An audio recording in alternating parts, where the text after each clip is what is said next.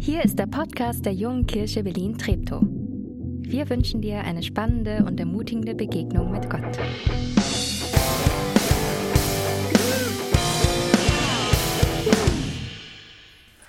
Einen wunderschönen guten Morgen auch von mir. Ich bin Nathanael, einer der Pastoren in der Gemeinde. Ähm, letzter Teil der aktuellen Predigtreihe über das Leben von Jakob. Und ich weiß nicht, ob ihr es wusstet, ob ich es schon mal erwähnt habe. Ich vergesse es auch so irgendwie, was ich hier vorne schon alles erzählt habe. Ich liebe äh, Reinhard May.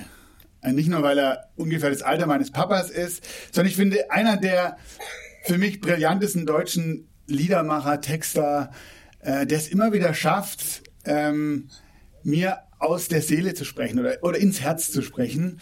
Ähm, und es gibt ein Lied von ihm, ähm, das höre ich dann manchmal abends, wenn so die Melancholie mich über, überkommt und ich nach irgendeinem anstrengenden Meeting zu Hause stehe und ein paar Gläser abwasche.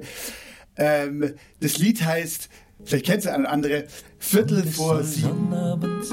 Und es soll Topfkuchen geben. Und er soll schon auf dem Küchentisch stehen. Und eine Kanne Kakao und meine Tasse daneben. Und er erzählt in diesem Lied, dass er gerne, vielen Dank äh, für diesen spontanen Einspieler, damit habe ich nicht gerechnet. Ähm, er erzählt in diesem Lied, ähm, wie er sich wünscht, wieder als Kind Viertel vor sieben nach Hause zu kommen, in eine Welt, wo irgendwie noch alles in Ordnung ist. Und er, er sagt im Laufe der Zeit, da merkt man irgendwie, früher war alles gut, das Fell wird dünner und leerer, der Becher, der Zaubertrank wirkt nur noch schwer. Der Kummer ist tiefer, der Trost scheint schwächer und es heilt nicht alles mehr. Wo ist meine Sorglosigkeit geblieben? Was macht die Erkenntnis daraus? Nur ein Augenblick nochmal das Bündel ablegen und mit arglosem Übermut durch dunkle Wege der Zuflucht entgegen und glauben können, alles wird gut. Manchmal wünschte ich, die Dinge wären so einfach geblieben und die Wege gingen nur geradeaus. Manchmal wünschte ich, es wäre noch mal Viertel vor sieben und ich wünschte, ich käme nach Haus. Und dann merke ich, wie ich so meine, meine Tassen äh, spüle, wie mir dieses Lied gut tut. Und ich merke in meinem Schmerz und in meiner Situation, ähm, ach, hätte ich doch damals bloß eine andere Entscheidung getroffen. Hätte ich doch damals bloß nicht das und das gemacht. Manchmal wünschte ich, die Dinge wären so einfach geblieben und die Wege gingen nur geradeaus. Ich frage mich, ob Jakob damals vor vielen tausend Jahren auch dieses Lied manchmal beim Schafewaschen so abends vor sich hingesungen hat. Und er denkt zurück, er wollte diesen Segen und wir hatten das äh, immer wieder, diesen Stock hier, so als ein, vielleicht auch als ein Symbol für, für Gottes Allmacht, für Gottes, für Gottes Segen, für Gottes mit ihm sein. Und er hat sich so an, an, an diesen Segen geklammert. Er wollte ihn unbedingt haben.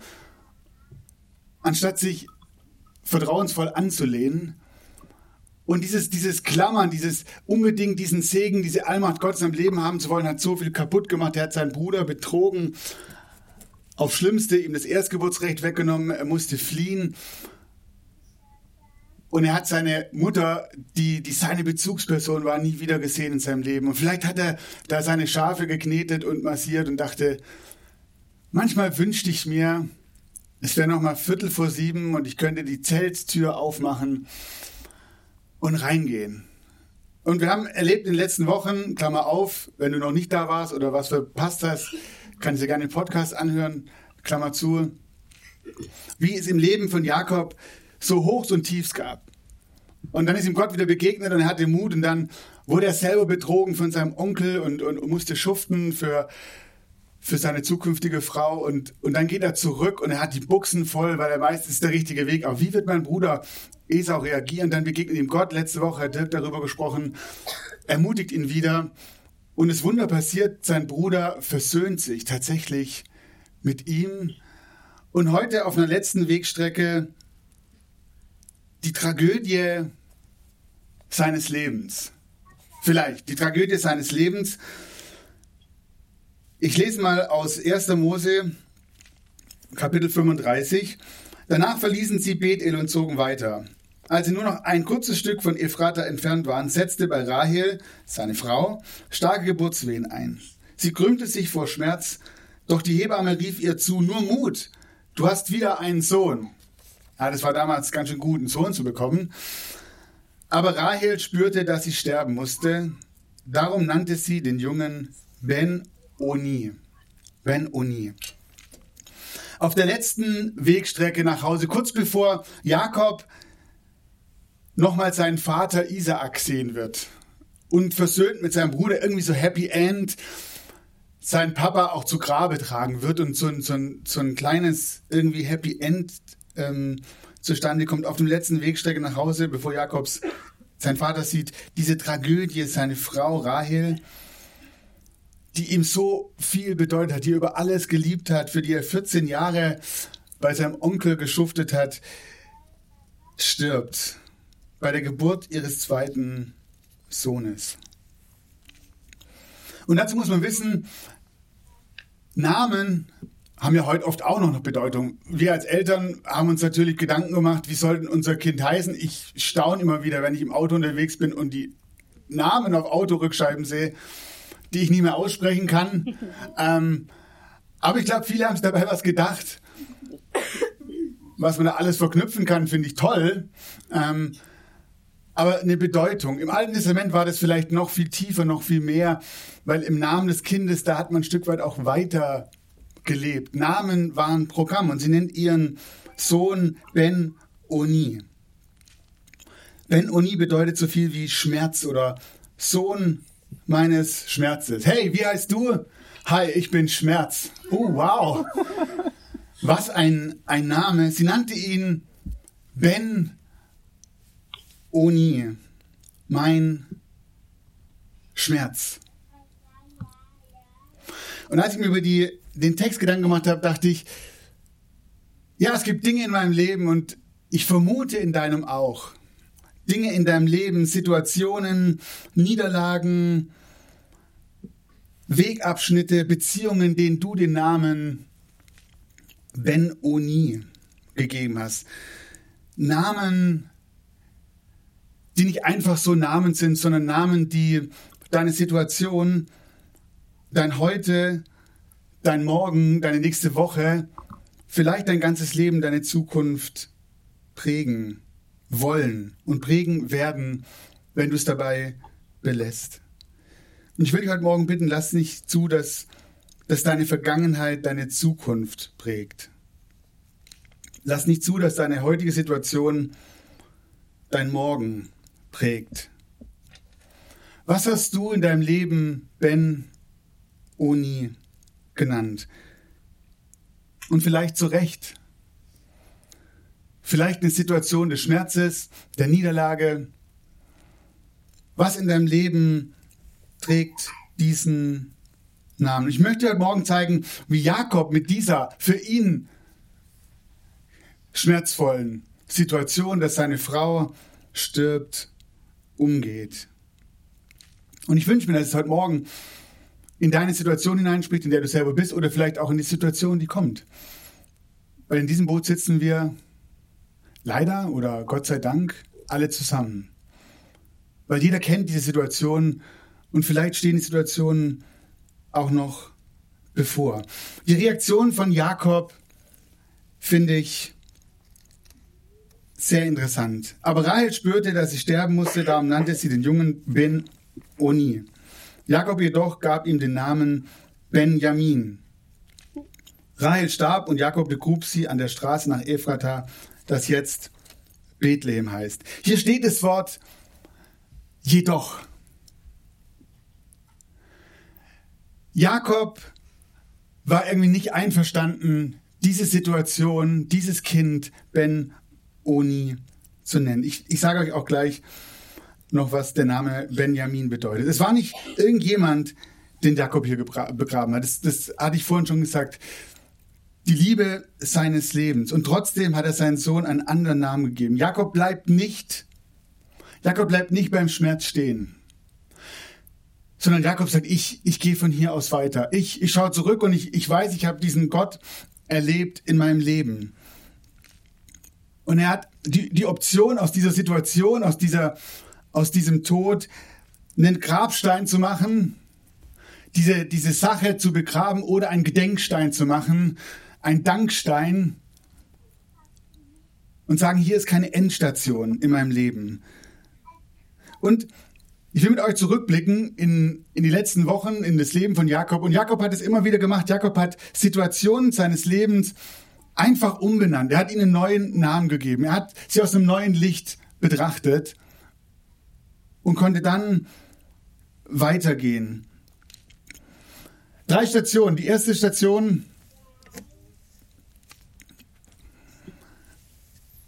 als Jakob auf der Flucht war vor seinem Sohn, der, äh, seinem Sohn, vor seinem Bruder, der gesagt hat, ich bring dich um dafür, was du mir angetan hast. Und er rennt um sein Leben, lässt alles hinter sich. Da begegnet ihm Gott am Jagd, äh, ähm, in dieser Einöde. Und Jakob sagt Folgendes, oder da steht Folgendes in dem Text in, in 1. Mose 28. Er nannte den Ort Bethel, Haus Gottes. Vorher hieß er Luz. Jakob ändert diesen Ort, an dem es nichts gab, an dem irgendwie Wüste war, an dem öde war, er nennt ihn Haus Gottes, weil er Gott begegnet ist. Und ich frage mich, oder ich dachte, vielleicht lässt sich das anwenden auf deinen und meinen Alltag. Wie sieht dein Alltag aus? Langweilig. Öde. Windeln wechseln für die Mamas und Papas. Stinkig. S9. Immer voll. A100. Ständig verstopft. Blöd. Es gibt Leute, die sagen, oh, nur noch viermal schlafen. Dann ist endlich Wochenende. Oh, mein Alltag. Öde. Ödland. Steinwüste. Du hast deinen Alltag vielleicht als Ben Oni festgelegt. Du hast es definiert. Du hast ihm einen Namen gegeben und dieser Name bestimmt deine Gefühle. Dieser Name bestimmt, wie du in diesen Tag hineingehst, wie du diesen Tag lebst. Und wahrscheinlich bestimmt auch der Name am Morgen, kannst du schon genau sagen, wie der Abend wird. Ben Oni, da, darauf habe ich mich festgelegt. Was würde passieren, wenn Gott in deinem Alltag wohnt? Wenn du Gott in deinem Alltag wohnen lässt, wie wäre es dann, wenn mein Alltag ein Haus Gottes ist? Ich sage, ich möchte mit den Augen in meinen Tag starten, in meinen Tag gehen.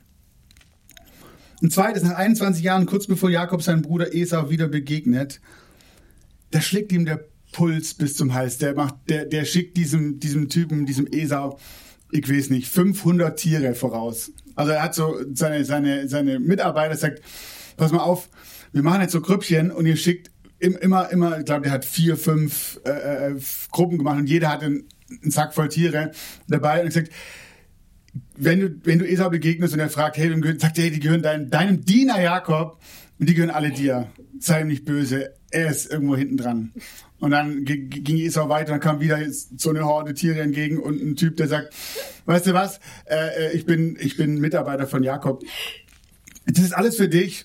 Und, und dieser Jakob hat Schiss. Seine Fehler von damals holen ihn ein. Seine Fehler von damals, die holen ihn ein. Und dann passiert was Interessantes. Kurz bevor er seinem Bruder begegnet, sieht er neben seinem Heerlager, seine, oder seinem Lager, seiner, sein, wo seine Leute ähm, sich Zelte aufgeschlagen haben und die Tiere trinken, sieht er plötzlich nebendran noch ein Lager.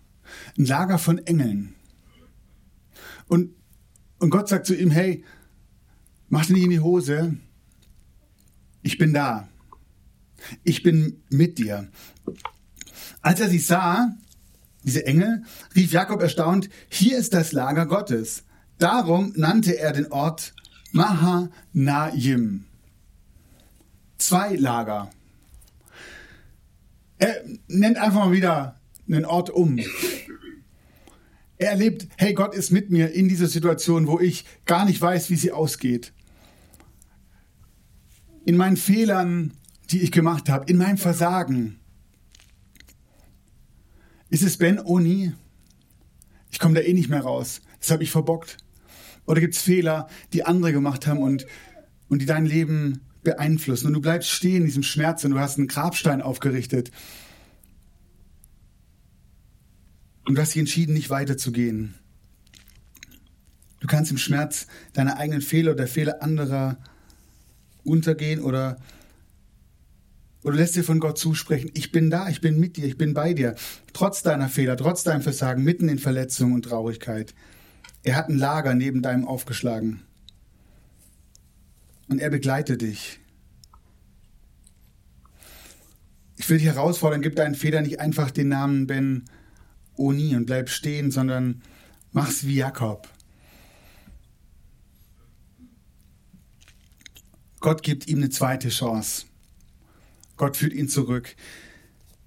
Sei barmherzig mit dir selber und mit den anderen. Und dann ist das, das Dritte, wer, wer bin ich eigentlich? Oft stellt sich die Frage nach der Identität ja in solchen Momenten, wo,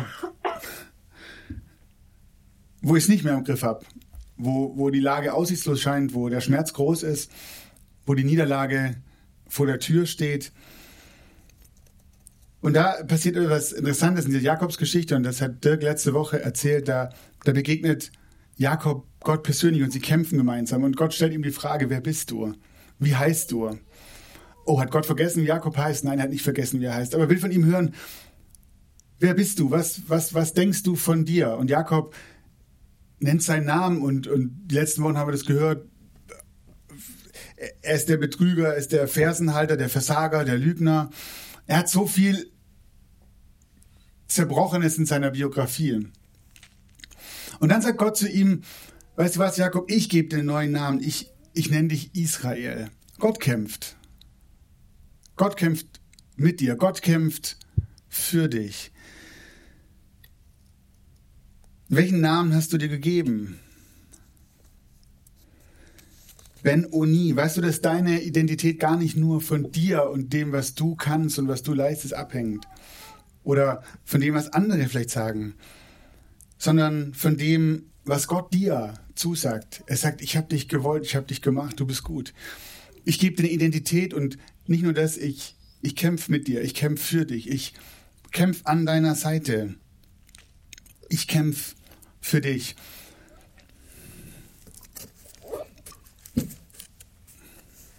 Welche großen, welche kleinen Situationen in deinem Leben gibt es noch ein Fragezeichen für, für Situationen, Beziehungen, in denen du drin steckst? Wo du vielleicht einen Grabstein aufkriegst, das wird nicht mehr. Krankheit, Job, irgendein Lebensabschnitt, Kämpfe.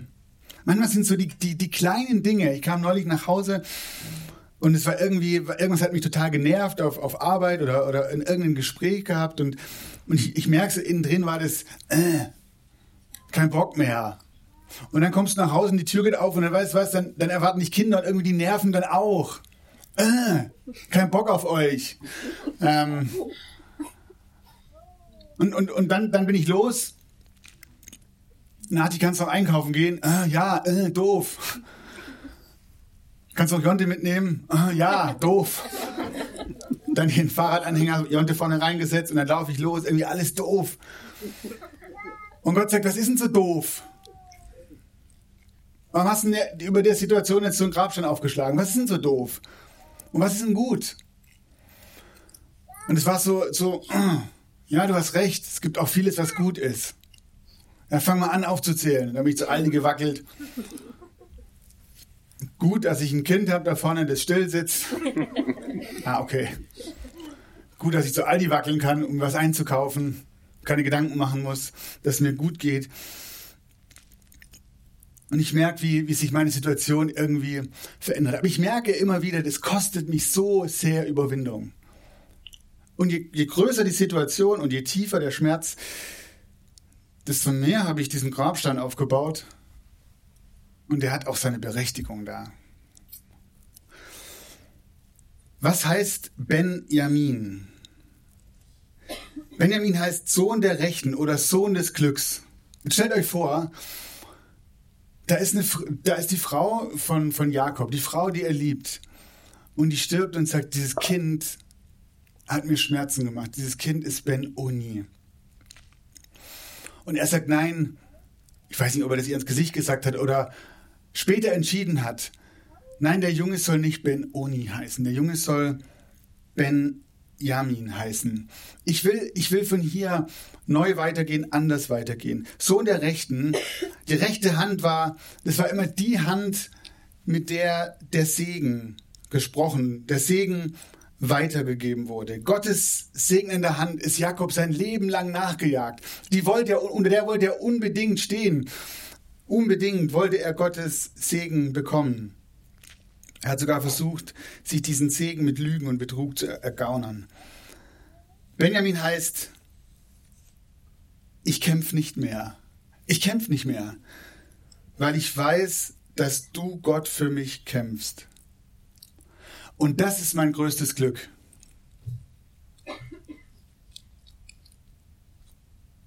Das ist mein größtes Glück. Benjamin heißt Sohn des Glücks.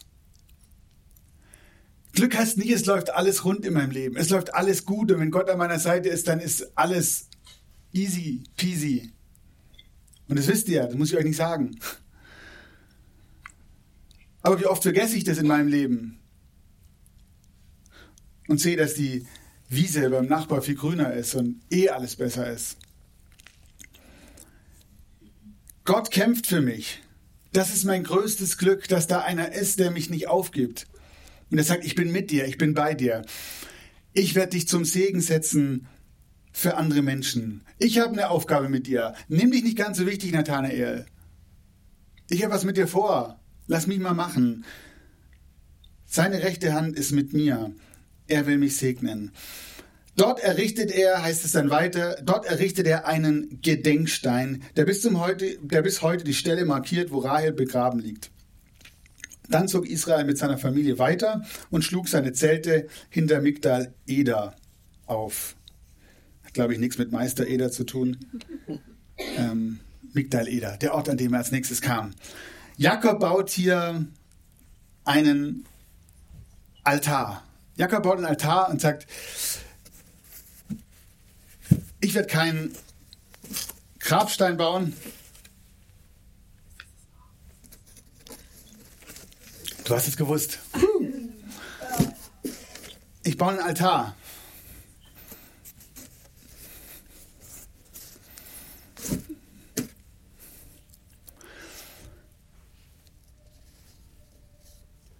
Einen Altar, einen Gedenkstein, einen Dankstein.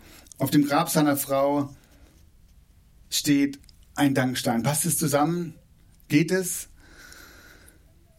Weil Jakob sagt, ich bleibe nicht im Schmerz stehen. Ich möchte es nicht.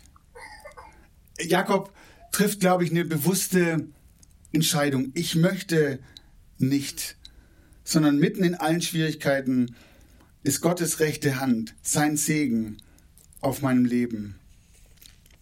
Jakob entscheidet sich für Ben Yamin und nicht für Ben Uni. Und ich finde es ja treffend und schön, dass es heißt, dann zog Israel mit seiner Familie weiter. Dann zog Israel mit seiner Familie weiter, nicht mehr Jakob. Israel, Gott kämpft für mich. Und vielleicht am Ende dieser Predigtreihe, vielleicht steht und fällt diese Predigtreihe mit diesen vier Worten. So, als ich zurückgeblickt habe, was bleibt eigentlich aus dieser Reihe für mich? Das darfst du natürlich selber entscheiden. Aber vielleicht steht und fällt diese Reihe mit diesen vier Worten. Gott kämpft für mich. Ich muss dem Segen nicht nachjagen, muss nicht bei Ben Uni stehen bleiben, sondern darf Gott vertrauen, dass er für mich kämpft. Und wenn es darum geht, ein Segen für andere zu werden, dann glaube ich, passiert es daraus, wo ich mich entscheide, einen Dankaltar zu bauen. Wo ich sage, Gott, ich vertraue dir, weil du für mich kämpfst, wird es sichtbare Auswirkungen haben auf, auf die Menschen um mich herum. Wird dieser Segen weitergegeben. Und vielleicht bist du heute Morgen hier und sagst, schön und gut, weil im, im Leben von Jakob gab es diese Momente immer wieder, wo er Gott begegnet ist wo er Gott gesehen hat, wo er weitergehen konnte. Und dann hat er bestimmt auch in schwierigen, schmerzhaften Situationen keine Frage. Aber du kennst meine Situation nicht, die ist anders. Und dazu kommt, ich, ich begegne Gott nicht mehr. Oder bin ihm noch nie begegnet. Und es macht schwierig, aus den Grabsteinen einen Altar zu machen, einen Gedenkstein, einen Dankstein. Ich will zum Ende noch was sagen, ob das dich freut oder nicht oder ob das dir gut tut oder nicht. Wir als Leitungsteam in dieser, in dieser, in der JKB haben uns entschlossen, wir machen das auch sonst, aber die nächsten Wochen besonders für dich zu beten. Und am Mittwoch hat die, am Aschermittwoch hat die Fastenzeit begonnen und wir haben, wir haben gesagt, ähm, wir wollen, wir wollen gemeinsam fasten. Jeder hat sich was ausgesucht in, in diesem Team, was ihm ein bisschen wehtut, wenn er es auch fastet. Und wir gesagt, wir wollen in der Zeit, wo wir fasten, wollen wir bewusst beten. Zeit nehmen zu beten. Für dich. Für uns. Wir beten dafür, dass, dass genau das passiert. Dass Gott in deinem Leben sichtbar wird, spürbar wird. Dass du ihn erlebst, dass du sagen kannst, ja, ich kann von hier aus weitergehen. Ich, ich weiß, Gott kämpft für mich. Und wir beten dafür, dass, dass vielleicht wieder was aufbricht in deinem Leben, eine Freude in dein Leben kommt, dass du sagst, huh, mitten im Schmerz, in, in meiner Trauer, ich, ich, ich gehe weiter. Ich, ich will dranbleiben. Ich, ich komme in diese, in diese Gemeinschaft. Ich, ich werde weiter singen. Ich werde Gott weiter anbeten. Auch wenn es schwer ist, auch wenn es weh tut. Ich bleibe dran. Es geht weiter. Und du kannst mitmachen. Wir beten auch ohne dich, kein, kein, keine Frage.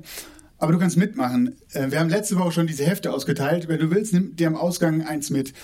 Ähm, ein Heft, in dem wir äh, dich einladen. Du findest ein paar Infos innen drin, so ein Einleger. Die gab es letzte Woche noch nicht. Also wenn du die noch nicht hast, nimm ihn dir mit.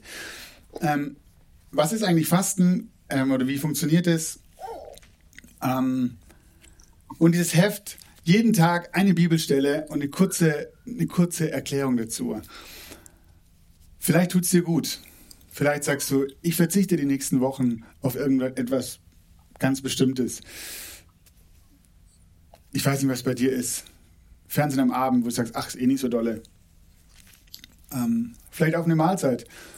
Und ich sage mir bewusst Zeit. Ich klinge mich ein ähm, in dieses Gebet. Amen.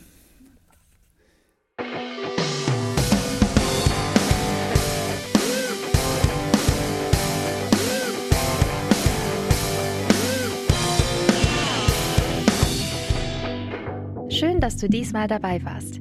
Wenn du mehr über den Glauben erfahren möchtest, dann schreib uns gerne an info@jkb-treptow.de oder besuch uns einfach persönlich. Alle Infos findest du unter jkb-treptow.de. Wir wünschen dir eine gesegnete Woche.